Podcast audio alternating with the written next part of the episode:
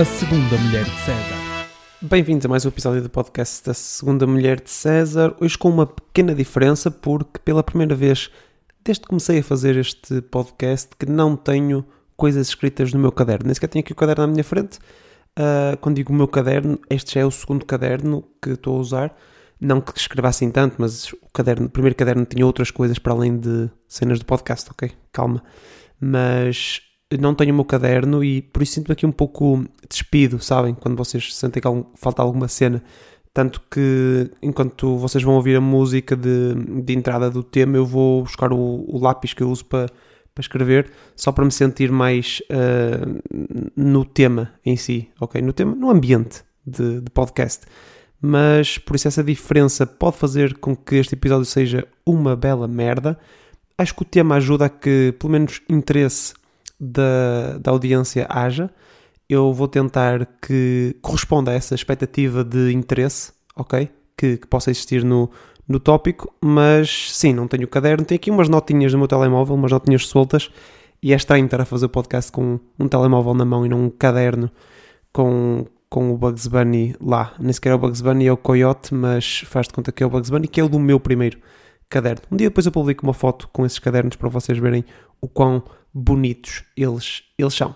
Vou, vou buscar o lápis enquanto vocês ouvem a entrada deste tema, por isso vamos a isso.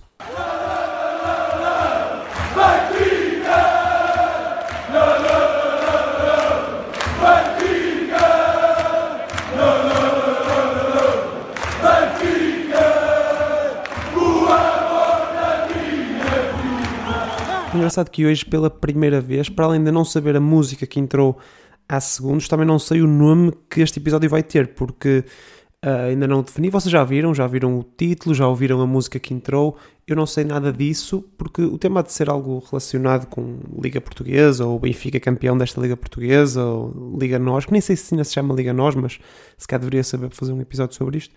Mas uh, há de ser algo relacionado com esse, com esse tópico, o nome, obviamente, porque o tópico é efetivamente esse e eu estou um bocadinho nervoso porque, para além de não ter o meu caderno, agora já tenho aqui o meu lápis, mas para além de não ter o caderno, uh, eu, é um tema difícil, não é? Uh, em que vou andar quase a, a, pisar vidro, não é? Porque eu já falei de futebol, é verdade, já fiz um episódio dedicado a isso, que podem ouvir para trás, mas falar da Liga Portuguesa e de uma liga em concreto, não é? De uma liga que acabou neste fim de semana, uh, é arriscado, não é? É arriscado falar neste podcast, posso ser não só cancelado, mas agredido por pessoas que, que me conhecem e que podem levar a mal algumas coisas que eu, que eu vou dizer aqui. Mas uh, eu vou tentar usar uma abordagem uh, das três que existem no futebol, eu vou tentar usar a terceira, mas uh, quais são essas três abordagens que se pode ter, essas três posturas que se podem ter a, a falar de, de, deste campeonato específico, mas de futebol em geral? A primeira delas é uma postura clubista, é? que é mais simples, não é? É mais fácil de compreender, é também, diria que, a mais utilizada e, no fundo, consiste em dizer tudo com os óculos de, de um determinado clube, é? dizer que esse clube foi sempre prejudicado e que os adversários foram sempre beneficiados. Isto serve para qualquer clube, não é só para os três grandes, ok? Podem, podem dizer isto para qualquer. Uh, podem usar estes óculos para qualquer clube da, da Primeira Liga, mas é, lá está, como eu disse, o mais usado e também a postura mais simples, porque é só uh, meter palas uh, nos olhos e seguir naquela, naquela direção. A segunda abordagem é a abordagem do incendiário, que no fundo uh, é dizer tudo aquilo que vai incendiar a discussão. Se imaginem que estão no meio de pessoas que só estão com os óculos clubistas do Porto, por exemplo, uh, é dizer coisas uh, do outro lado, não é? Sendo que se o grupo mudar, vocês passam vocês a, a dizer coisas que uma pessoa clubista pelo Porto uh, diria.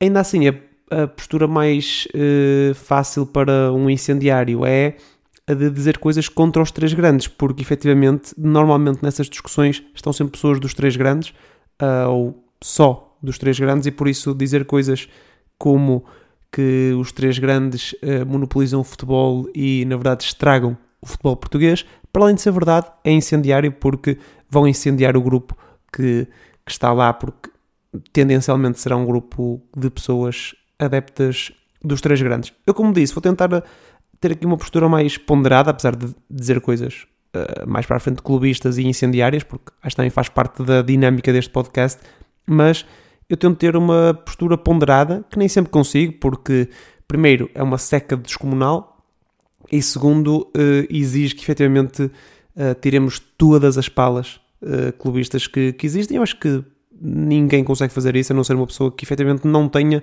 um clube de futebol, mas que é difícil também existir uh, se gostas de futebol, não é? Mas pronto, isso uh, fica, fica para outro episódio de clubismos e coisas desse género, mas aqui eu vou tentar ter uma análise mais ponderada, não é? Uma pessoa que analisa as coisas racionalmente e com alguma lógica, uh, mas não, não sei se, se, vai, se vou conseguir sempre, por isso peço já desculpa a pessoas de clubes com os quais eu possa entrar em conflito aqui por ter uma postura mais clubista ou outra, mas uh, faz parte, não é? Um, as duas primeiras posturas de clubista e de incendiário uh, às vezes podem parecer a mesma, não é? Como eu já disse, porque no fundo uh, uma pessoa que tem uma postura clubista vai sempre incendiar uma pessoa que seja do clube contrário e por isso andam, andam muitas vezes ligadas, mas o que eu vos aconselho é que tentem sempre ser racionais, a não ser que queiram, queiram mesmo ver o, a discussão arder aí é só dizer uma coisa contrária àquilo que a pessoa que falou antes disse e vão gerar uh, discussão. Fujam porque, como vocês sabem, futebol é capaz de ser o tema mais incendiário em Portugal, uh, mais até do que os próprios incêndios, o que não deixa de ser uh, curioso. Mas sobre, sobre o título, por exemplo, sobre o título podem, podem tentar ser racionais e dizer que o Benfica mereceu vencer o título. Vocês vão dizer, ah, Rui, está a ser clubistas. Primeiro, vocês estão a assumir que eu sou do Benfica, bem, mas estão a assumir. E segundo, uh, estou-me a tentar ser racional, porque eu ouvi o Sérgio Conceição, por exemplo, dizer que o Benfica eh, não foi a melhor equipa, foi apenas a que foi mais consistente. Quando na verdade, se nós formos racionais, isto é a mesma coisa, porque um campeonato é uma prova de consistência. Por isso, se o Benfica foi a equipa mais consistente ao longo de toda a época, se calhar foi a melhor, porque é isso que se procura num campeonato nacional. Uh, ou outro campeonato que seja uma prova de, de longa duração como, como é isto. Uh, e ainda assim, não sei se posso concordar que o Benfica não foi a melhor equipa em termos uh, mais específicos do que, do que consistência, porque acho que o Benfica jogou, foi a equipa que jogou melhor futebol esta época. Houve fases em que não o fez. Esta fase final é uma delas, mas acho que não, não podemos olhar para o campeonato e uh, meter uns óculos não só clubistas, mas também temporais e olhar apenas para este final de campeonato do Benfica que foi absolutamente péssimo, mas uh, temos de olhar para todo o campeonato porque é isso, é isso que a prova pede. E aí o Benfica acho que foi a equipa mais consistente e também a melhor equipa. Mas se vocês discordem, discordem? Hum? Se vocês discordem, não, se vocês discordam, uh, digam, porque acho que podemos ter uma discussão saudável sobre, sobre futebol, é isso que eu tento, que eu tento ter, uh, mas não sei se, se consigo sempre, já agora, uh, volto a dizer isso. Mas se vocês quiserem mesmo incendiar, uh, obviamente podem ter uma postura clubista, dizer que o vosso clube mereceu, a não ser que sejam adeptos do Santa Clara, aí fica difícil, mas o que podem dizer é que nem Benfica nem Porto mereciam este campeonato. Uh, digam antes que o Braga é que merecia ter, ter ganho, porque foi talvez o Braga, sim, a equipa mais consistente deste campeonato. Uh, falhou no momento-chave que foi no jogo contra, contra o Benfica neste, neste final da época, mas com um orçamento bastante inferior, competiu bem, uh, conseguiu construir um projeto e uma equipa consistente, lá está, mais uma vez, e equilibrada, e por isso um, acho que, que o Braga merecia, merecia vencer este, este campeonato. Uh, porque no fundo ser incendiário é isto, não é? É criticar os dois principais clubes, ou há pouco estava a dizer os três grandes, mas aqui eu acho que podemos já começar a falar em dois grandes, porque apesar do Sporting ter ganho um campeonato há pouco tempo, foi uma anomalia. Mas, mas vamos tentar focar neste, neste campeonato, está bem? Uh, há outros tópicos em que vocês podem ter uma abordagem tripla, não é? Destas três, de clubista, incendiário e ponderado. Por exemplo, no caso dos penaltis, uh, é engraçado ver que há benfiquistas uh, que dizem que uh, fazem aquele meme, aquela piada, não é? Que qualquer toque é penalti para, para o Porto. Por exemplo, era, atiravam o Roger Smith uh, ao ar nos festejos e alguém comentava penalti para o Porto, quando na verdade uh, o Benfica tem mais, teve mais penaltis esta época do que o Porto, converteu os mesmos, ok? Mas porque o João Mário não sabe até penaltis. Uh, mas o Benfica teve mais um penalti que o Porto, penso eu. Ainda assim, os portistas dizem que o Benfica só é campeão por causa da quantidade uh, gigante de penaltis, quando só tem mais um. Isto leva-nos a crer que os dois são verdade, não é? Porque uh, são as duas equipas com mais penaltis, são as duas equipas mais protegidas pelos árbitros, uh, porque obviamente há uma pressão mediática dessas, dessas duas equipas, que para além de terem as melhores equipas, terem mais orçamento, acabam também por facilmente pressionar mais os árbitros, calhar com abordagens diferentes, mas é verdade, são, são as equipas mais beneficiadas deste campeonato e é sempre engraçado ver pessoas dos dois lados argumentar que o outro é que é largamente uh, beneficiado. Eu ouvi um portista a criticar, e bem, os benfiquistas que vivem nesta realidade paralela de argumentar que o Porto teve mais penaltis, só que essa pessoa, depois, no minuto a seguir, desvaloriza o número de golos que o João Mário fez esta época por dizer que grande parte deles foram, foram de penalti e diz que o Taremi é um justo melhor marcador porque marcou muitos golos e por isso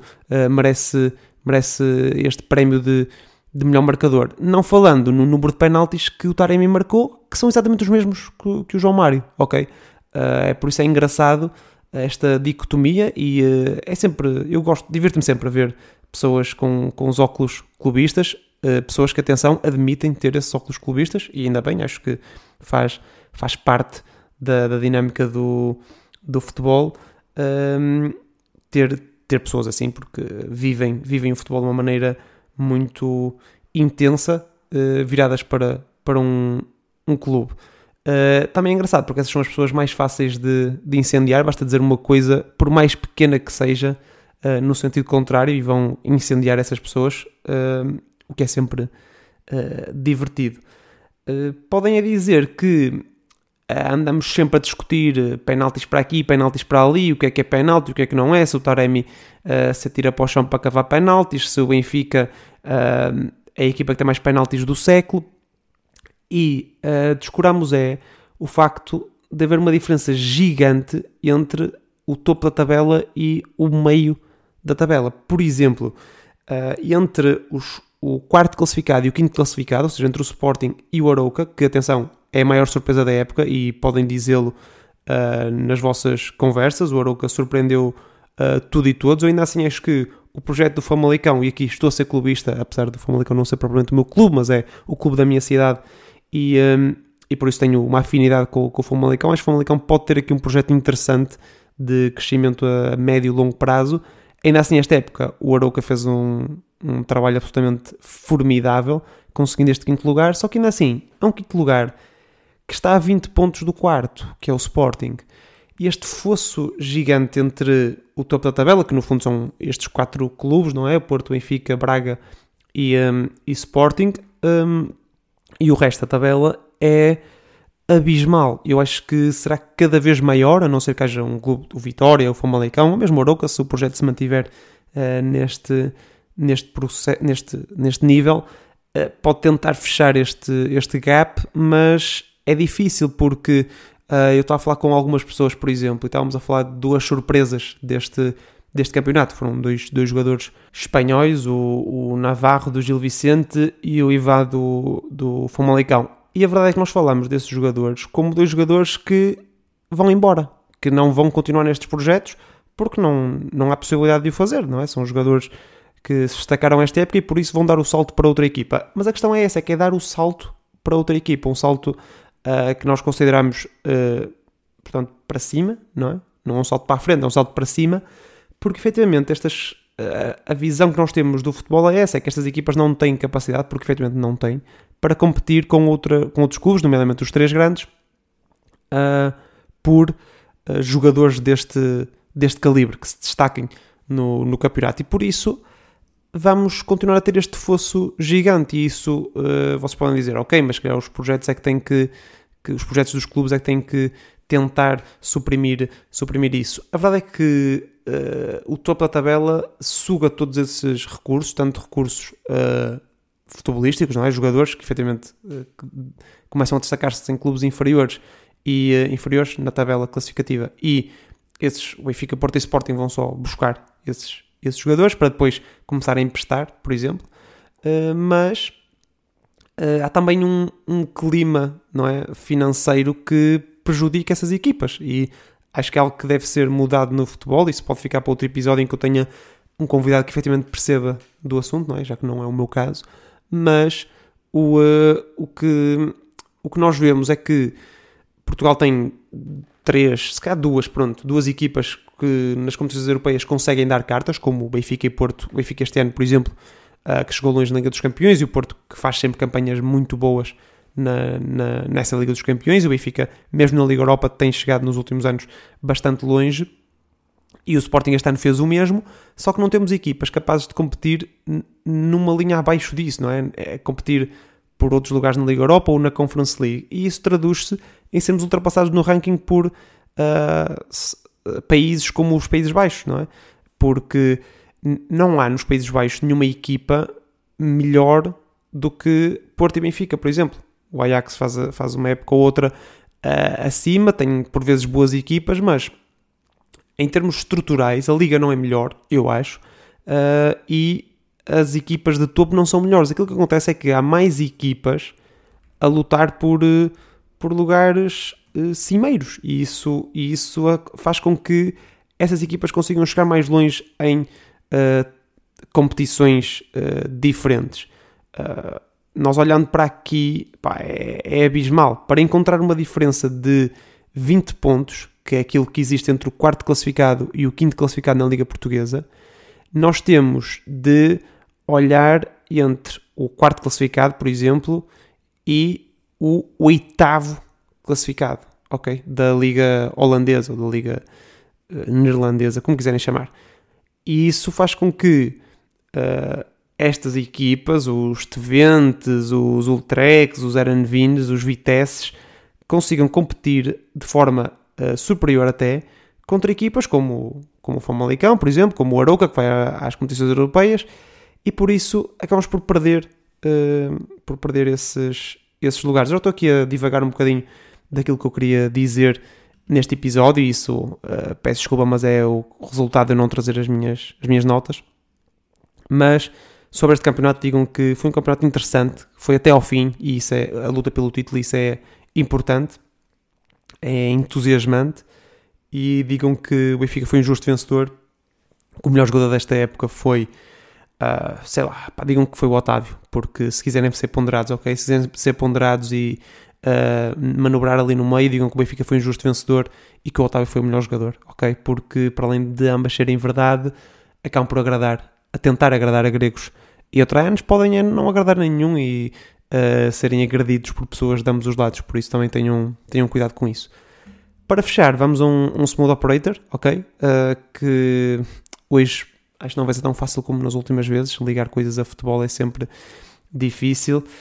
Terremotos, ok, uh, terremotos, podem dizer, estão a falar de, de terremotos, vai ser uma passagem difícil, não é? Porque Uh, estão a falar de terremotos e não sei o quê, o terremoto de Lisboa, e a dizer, olha, por acaso terremoto em Lisboa acho que pode acontecer agora neste, neste verão. E as pessoas, como assim terremoto em Lisboa neste verão? Como é que estás a prever isso?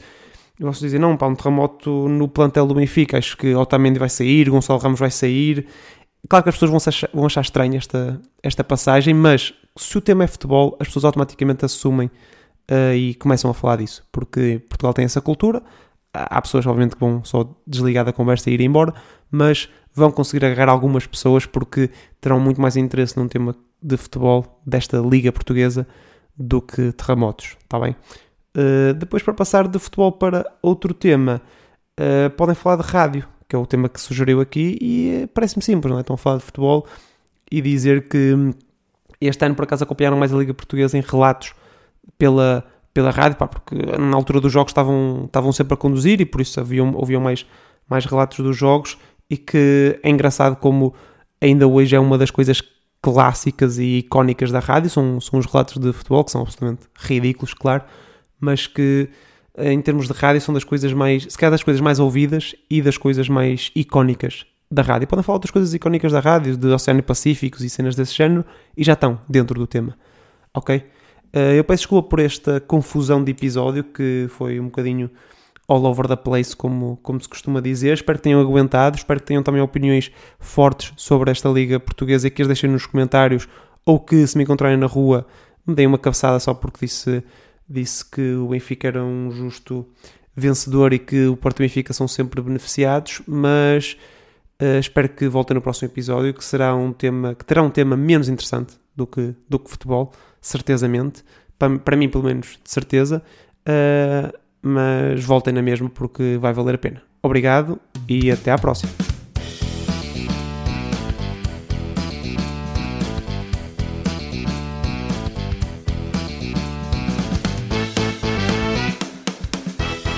A segunda mulher de César.